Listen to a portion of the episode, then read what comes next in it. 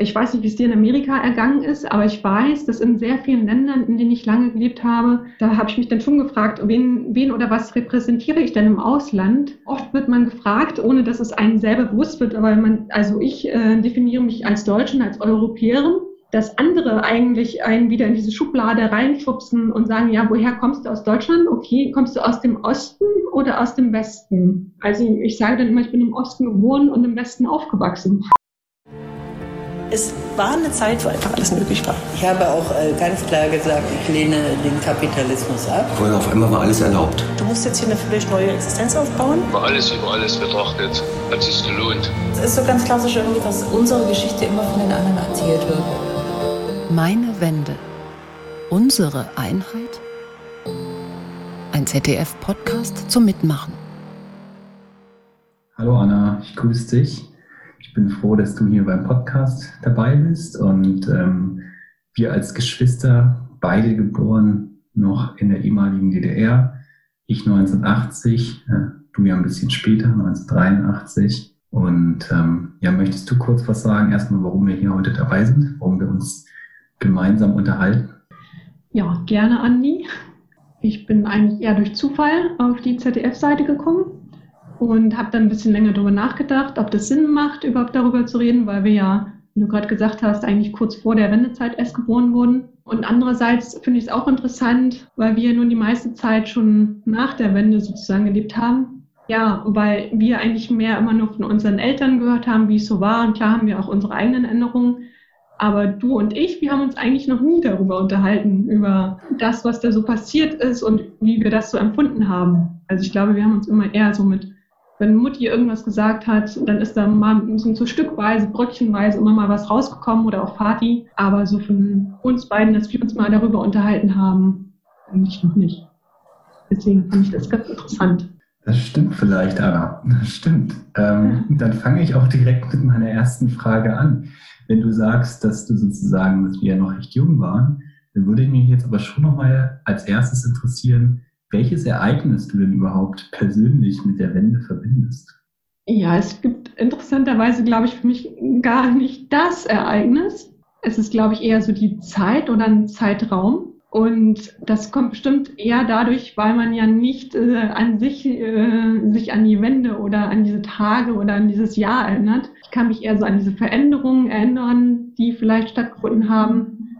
Äh, und da ist es vielleicht am interessantesten, natürlich durch unseren Umzug von Ostberlin nach Schleswig-Holstein, dass ich gar nicht so viel Wehmut oder dass ich irgendwas vermisst habe. Klar, Freunde schon, aber so als Kind ähm, findet man ja auch schnell wieder neue Freunde und integriert sich eigentlich ganz schnell, dass zweimal so Erlebnisse waren, wo ich dachte, oh, ist ja interessant, dass ich mich erinnere, wo mich die Lehrerin dann in der Klasse vorgestellt hat, an der Grundschule. Und dann fragte ein anderer Schüler, ach, du kommst aus den neuen Bundesländern, Anna. Äh, und dann hab ich, weiß ich noch, dass ich so ein bisschen verdutzt war und dachte, was ist das denn, die neuen Bundesländer? Ja, weiß ich nicht genau. Und das habe ich dann so hingenommen. Und sogar später noch, also sogar, sogar wo wir dann auf die nächste Schule, aufs Gymnasium gewechselt haben, da war es auch noch so.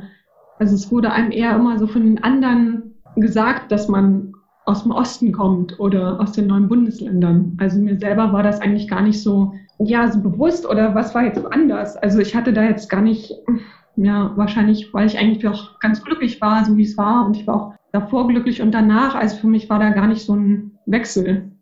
Also ich weiß nicht, wie es dir da ging. Hm. Es ist ganz spannend, das ist vielleicht auch für die Zuhörer ganz spannend, dass wir sozusagen von Ostberlin erstmal in die schleswig-holsteinische Provinz gezogen sind, nach Dunkelsdorf im Dezember 1989 und von dort dann auf ein weiteres Dorf und ähm, dann auch in der Provinz sozusagen auf die Schule gegangen sind in Ahrensböck und Bad Segeberg und ja, ähnliche, ähnliche Erfahrungen habe ich natürlich auch gemacht, aber an solche konkreten Ereignisse jetzt kann ich mich tatsächlich gar nicht mehr erinnern. Vielleicht habe ich es auch einfach vergessen. Vergessen und Erinnern sind ja dann immer ganz nah beieinander.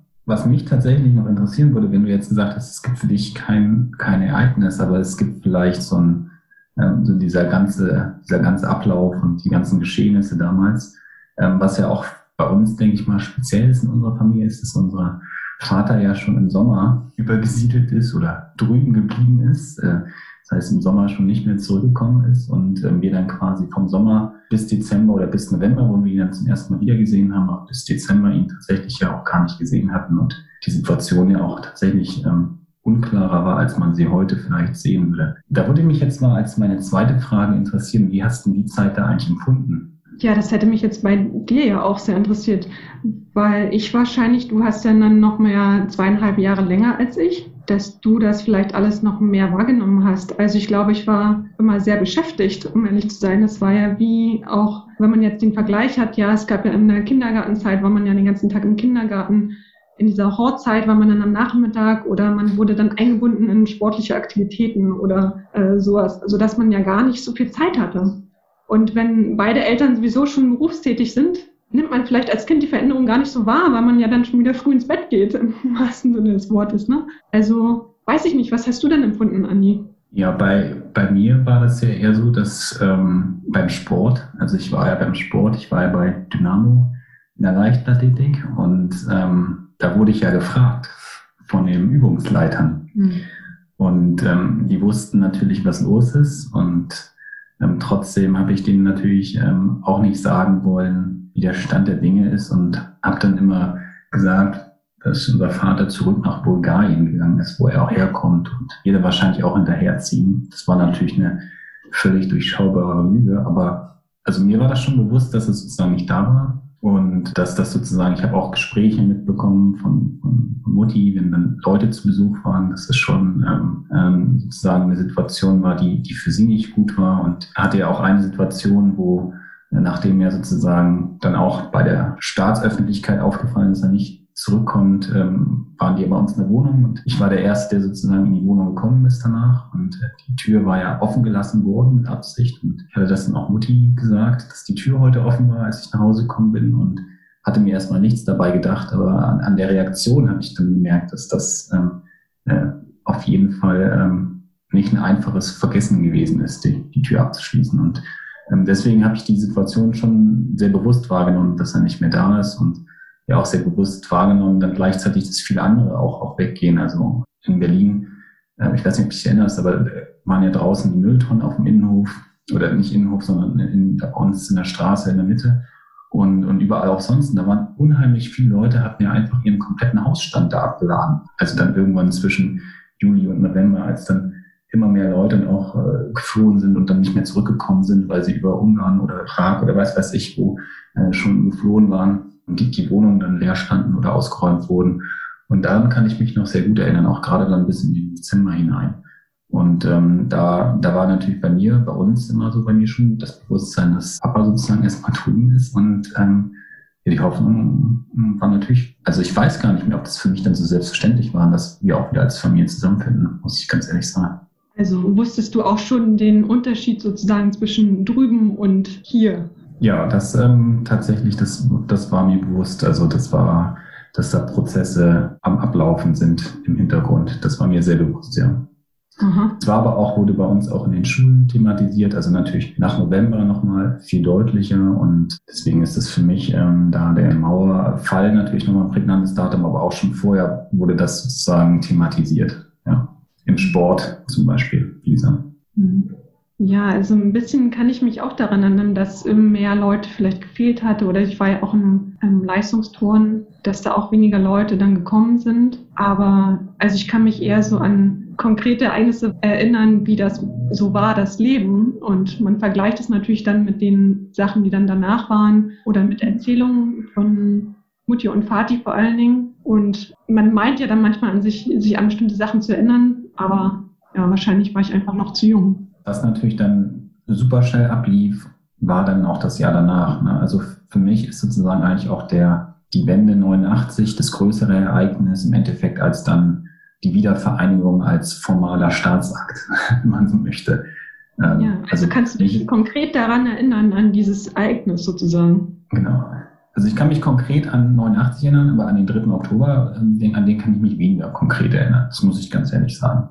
Hm. Na, da waren wir eigentlich dann schon relativ gut eingebunden wieder und wir waren ja auch beschäftigt. Also ich glaube, und dann wurde das eher so von den Außenstehenden oder von denen, wo wir dann da angekommen sind äh, in unserer neuen Heimat, auf uns projiziert, würde ich sagen. Ne? Da waren ja auch nicht da waren ja keine anderen Auswanderer sozusagen, die aus dem Osten dann nach dahin kamen, wir dann waren in diesem Dorf. Ja, was, was denkst du denn, wenn du jetzt die lange Linie siehst, sozusagen die Kontinuität von 89, 90 bis heute? Hat das denn noch Auswirkungen auf dich heute? Ich meine, das Spannende ist ja, dass du heute, das muss man jetzt vielleicht noch kurz erwähnen, dass du heute ja in einem Land lebst, das sozusagen den Kommunismus zumindest äh, in der Staatspropaganda auch noch nicht abgeschworen hast. Also du wohnst ja jetzt in Vietnam. Also denkst du, das hat das Ereignis für dich heute noch eine Bedeutung, die Wende 89, 90, dann die Wiedervereinigung oder ist das für dich jetzt längst vergangene Zeiten? War mir natürlich bewusst, dass du mich das jetzt fragen wirst und dass du auch den Vergleich mit Vietnam ziehen wirst, ne? Entschuldige.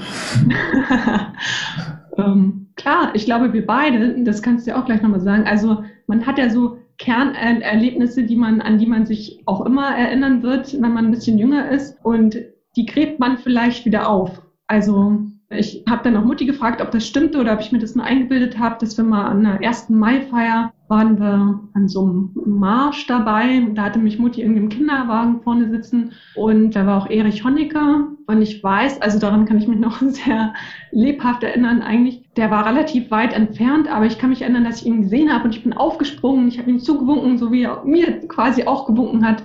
Und ich war da ja hellauf begeistert, dass das der Opa war, den ich auch manchmal im Fernsehen gesehen habe. Und vor ein paar Jahren habe ich Mutti gefragt, ob das stimmt oder ob ich mir das nur einbilde, dass es mal gewesen ist. Und dann hat sie das ja affirmiert und hat gesagt, dass ihr das ganz unangenehm gewesen ist. Also sie war da mit einer Freundin noch und äh, dass ich da aufgesprungen bin, wo er da zu sehen war und sehr, sehr unangenehm.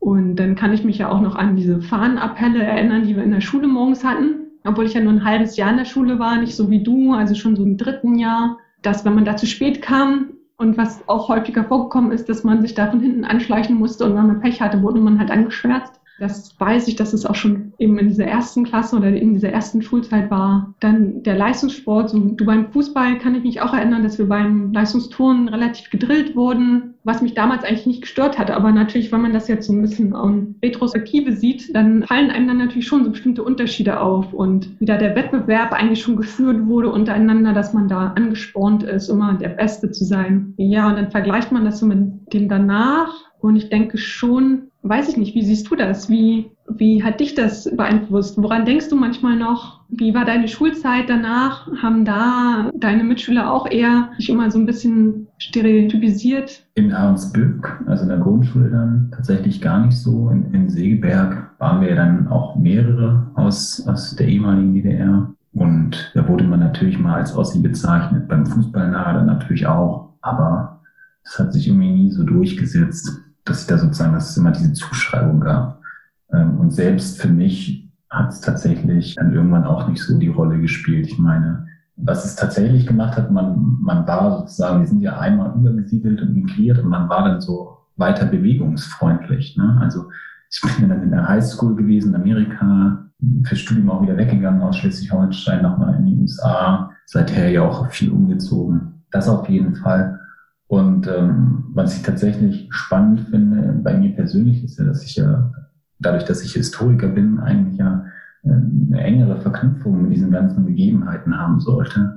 Aber tatsächlich bisher immer dieses äh, Feld DDR-Geschichte, vielleicht auch Geschichte der äh, Revolution, der 89er, der friedlichen Revolution äh, und auch der Wiedervereinigung eigentlich vermieden habe in Forschung und Lehre.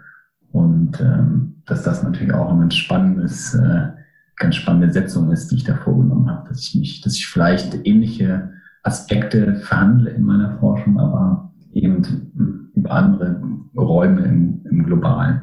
Das ist das, was mir dann tatsächlich am meisten auffällt, wenn ich mich selbst so da mal spiegele.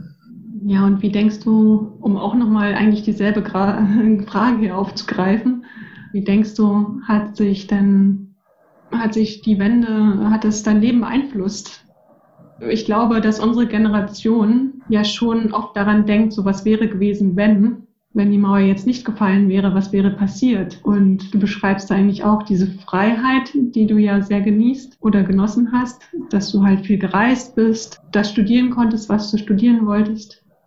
Ja, ich, ich glaube schon, dass da einfach also ich möchte jetzt gar nicht kontrafaktisch werden, sondern einfach, dass, wenn ich sozusagen den, den Lebensweg mir anschaue, wie er bisher war, es, für mich schon deutlich, dass ich mir der, der Chancen, die sich mir durch diese Wende geboten haben, 89, 90, dass ich mir dieser Chancen sehr bewusst bin und vielleicht die noch anders ergriffen oder begriffen habe als äh, Weggefährtinnen auf, auf sozusagen auf, auf seit dieser Zeit. Ne? Also sowohl was vielleicht Schule angeht, aber auch andere Freundschaften, die vielleicht ähm, weniger ihre Freiheiten ausnutzen, weniger ihre Berufswege ausloten und das sehr viel bewusster mir gemacht habe, auch natürlich gerade eben mit dem Blick auf unsere Eltern, bei denen ich ja gesehen habe, wie schwierig es dann auch nach der Wende nach 89, äh, 90 war, für sie sozusagen den beruflichen Weg weiterzugehen. Und da habe ich natürlich das große Glück gehabt, dass mir dann zehn Jahre später schon wesentlich mehr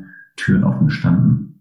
Das auf jeden Fall. Ja, ich finde es auch so interessant, weil Mm, das ist, glaube ich, einfach allgemein, dass man sich natürlich für das Leben der Eltern vielleicht erst so interessiert, wenn man selbst auch etwas älter wird. Dass ich schon interessant finde als Kinder, oder du hast es vielleicht dann mehr wahrgenommen, ja schon als ich, hast du ja eigentlich auch beschrieben, ja, dass die Eltern auch schon eine harte Zeit hatten und äh, sich auch erst neu finden mussten und erst getrennt waren und auch diese Unsicherheit hatten, die ich noch nicht so gespürt habe, die du aber schon mitbekommen hast, woran ich schon auch jetzt erst öfter nachdenken muss. Ja. Und äh, wo ich mich, glaube ich, auch freuen würde, wenn wir alle zusammen mehr darüber, dass es nicht nur so bruchstückhaft diskutiert wird, sondern dass man schon auch mal länger darüber redet.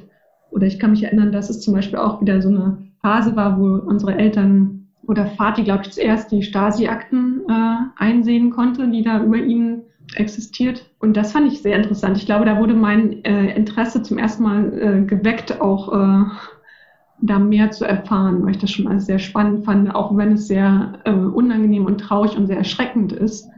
Wie er ja schon auch sehr genötigt wurde, muss man sagen, von der Stasi, dass er da ja angeworben werden sollte und wie er sich versucht hat zu wehren und er dann auch sich in dem Maß gewehrt hat, dass er dann eben schon frühzeitig die DDR verlassen hat. Auch wie Briefe abgefangen wurden. Ja, und wenn ich jetzt natürlich, um nochmal auf deine vorige Frage zurückzukommen, und meine Ausführungen über die ganzen Ereignisse, an die ich mich so in der DDR erinnern kann, dass ich schon immer sehr naiv, glaube ich, auch trotzdem noch gewesen bin, noch nicht so hinterfragt habe natürlich als Kind, eigentlich fröhlich durch die Welt gelaufen bin und ich mich dann schon manchmal frage, ob ich dem so gefolgt wäre oder nicht. Also ich bin mir nicht sicher. Ich weiß ja auch noch, dass ich, du hattest schon ein Pioniertuch, was ich immer haben wollte und ich wollte dann immer dein Pioniertuch unbedingt umhaben. Also ich wollte unbedingt, ich hatte dieses Ziel vor Augen, Pionier noch zu werden. Und ja, ich finde das schon erschreckend, dass also man schon so ein bisschen indoktriniert werden kann, denke ich. Und ich weiß nicht, inwieweit das vielleicht noch später so Ideale entstanden werden, die ich jetzt vielleicht absolut ablehnen würde. Und gerade mit dem Vergleich, den ich jetzt habe hier in einem ja quasi sozialistischem Land, in dem ich ja nun schon seit acht Jahren lebe und wo man schon die Erfahrung macht, zumindest jetzt hier genau in der Region, in der ich bin, dass man schon sehr dankbar ist, äh, dass ich eben noch woanders aufgewachsen bin, mit einem freieren Geist und auch mit einer Schulbildung, die mehr Kreativität fördert. Und ich glaube, wir beide haben ja nun auch so ein bisschen die Erfahrung aus dem Ausland, weil auch viele Jahre woanders schon im Ausland, dass es, ich weiß nicht, wie es dir in Amerika ergangen ist, aber ich weiß, dass in sehr vielen Ländern, in denen ich lange gelebt habe, da habe ich mich dann schon gefragt, wen, wen oder was repräsentiere ich denn im Ausland? Oft wird man gefragt, ohne dass es einem selber bewusst wird, aber man, also ich äh, definiere mich als Deutschen, als Europäerin dass andere eigentlich einen wieder in diese Schublade reinschubsen und sagen, ja, woher kommst du aus Deutschland? Okay, kommst du aus dem Osten oder aus dem Westen? Und das fand ich eigentlich immer interessant. Man sagt dann immer, ja, ähm, ja, was sagt man? Also ich sage dann immer, ich bin im Osten geboren und im Westen aufgewachsen. Ich weiß nicht, wie, wie es dir in Amerika ergangen ist. Ja, in Amerika ist die Frage, also ein paar Mal aufgekommen natürlich. Also erstmal bei der Highschool-Gastfamilie, ich erst 16, 17 war. Und da haben wir es natürlich sehr lange diskutiert. Und Tom, also mein Gastvater, hat sich ja auch sehr, sehr interessiert.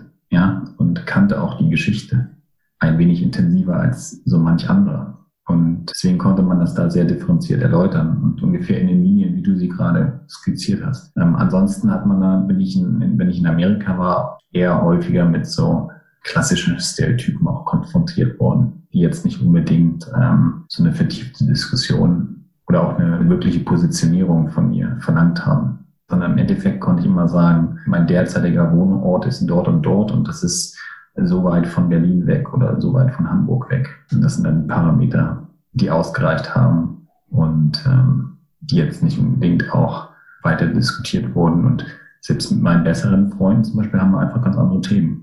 Also wir haben uns, glaube ich, jetzt noch nie über deutsch-deutsche Politik unterhalten und Geschichte. Genau, das wollte ich dich noch fragen, weil das ging dir glaube ich, auch so. Du hattest mal einen besten Freund, da habe ich jetzt den Namen vergessen, aber der kam ja auch aus dem Osten sozusagen. Und da weiß ich noch, dass da, glaube ich, auch immer viel Wert, kann man da nicht sagen, aber dass da schon äh, die Betonung schon immer darauf auf der Herkunft lag.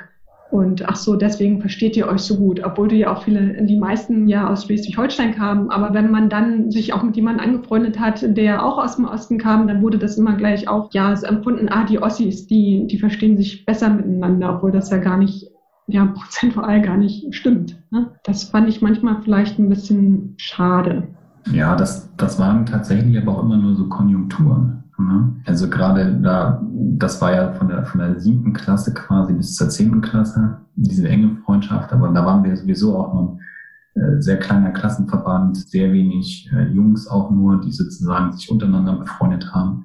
Und dann gab es natürlich Situationen, wo genau das äh, Spiel gespielt wurde, was du gerade beschrieben hast. Aha, die beiden Ossis. Aber häufig genug waren wir auch eine Dreiergruppe, eine Vierergruppe. Und dann hat das natürlich irgendwie keine Rolle gespielt. Und auch bei der, von, von den Leuten, die auch uns geguckt haben, auch nicht. Was dann natürlich so, was man nicht gehört hat, kann man immer nicht so beurteilen. Ne? Mhm. Schwierig. Aber das hat tatsächlich eigentlich nicht so die große Rolle gespielt. Eher in Garbeck vielleicht manchmal, also da wo wir dann gewohnt haben, im Dorf. Und man, da waren wir wirklich die einzigen lange Zeit. Aber auch da eigentlich nicht so. Eher so als naja, klassisches Necken. Ne? Mhm. Ja, also ich finde diesen um auf Vietnam zurückzukommen, dass, äh, dass man, es ist natürlich manchmal schwierig auseinanderzuhalten, inwiefern ist das jetzt kulturell bedingt oder inwiefern hat das jetzt was mit der politischen Form des Landes zu tun, dass ich natürlich auch so den Einblick habe, dass viele Vietnamesen auch gerne nach Deutschland möchten oder in ein, äh, in Anführungsstrichen, westliches Land. Und die, die zurückkommen, äh, wissen schon diese Freiheiten zu schätzen und den meisten gefällt es einfach. Ne? Das geht da zwar sicherlich auch so ein bisschen um den Wohlstand, der anscheinend äh, vorgelebt werden soll, also unter der der erwünscht ist. Aber hier in Vietnam ist ja auch schon ein sehr, ja, ein gewisser Wohlstand zu sehen. Und der wird ja auch immer größer und trotzdem haben die Leute immer noch so dieses Bedürfnis, wegzugehen. Das ist ja auch nicht nur in Vietnam so, das ist ja auch in anderen Ländern so. Aber es ist schon ja interessant zu sehen, weil man auch vieles mitbekommt, wie doch auch unterdrückt wird, wie oft keine Meinungsfreiheit äh, gebilligt wird, vieles einfach so nicht erwünscht ist und man darf bestimmte Sachen einfach nicht sagen. Das wird dann auch nicht gesagt und es wird von allen akzeptiert. Und das fällt mir schon schwer. Und ich glaube, das ist bestimmt, weil wir jetzt den größten Teil ja in einem freiheitlich-demokratischen Land sozusagen aufgewachsen sind, dass das schon eine Rolle spielt in unserem, wie sich unser Charakter natürlich ausgebildet hat und dass man da schon gewisse Ansprüche hat, dass ich auch sagen würde, in der Zukunft möchte ich nicht in so einem Land leben. Und das macht schon eine Menge aus. Und das wird mir so bewusst. Und das macht mich aber auch, ja, dankbar, muss ich auch sagen. Und ich denke, dass vielen Leuten in Deutschland das nicht so bewusst ist oder dass es einfach oft auch dann übertrieben wird, diese Freiheitseinforderungen. Also das, dann gibt es ganz andere Sachen, ja, die in anderen Ländern herrschen. Und ich finde, da muss man sich dann auch mal ein bisschen zurücknehmen und sich schon dankbar zeigen äh, in dem Maße, in dem man Freiheit in Deutschland lebt. Ja, danke, Anna. Also das fand ich doch jetzt ein sehr schönes Schlusswort. Und ich hoffe, dass es auch draußen ein paar Zuhörer gibt, denen das hier gefallen hat. Und bei denen bedanken wir uns natürlich. Und danke fürs Hören und Danke fürs Gespräch, Anna. Ciao.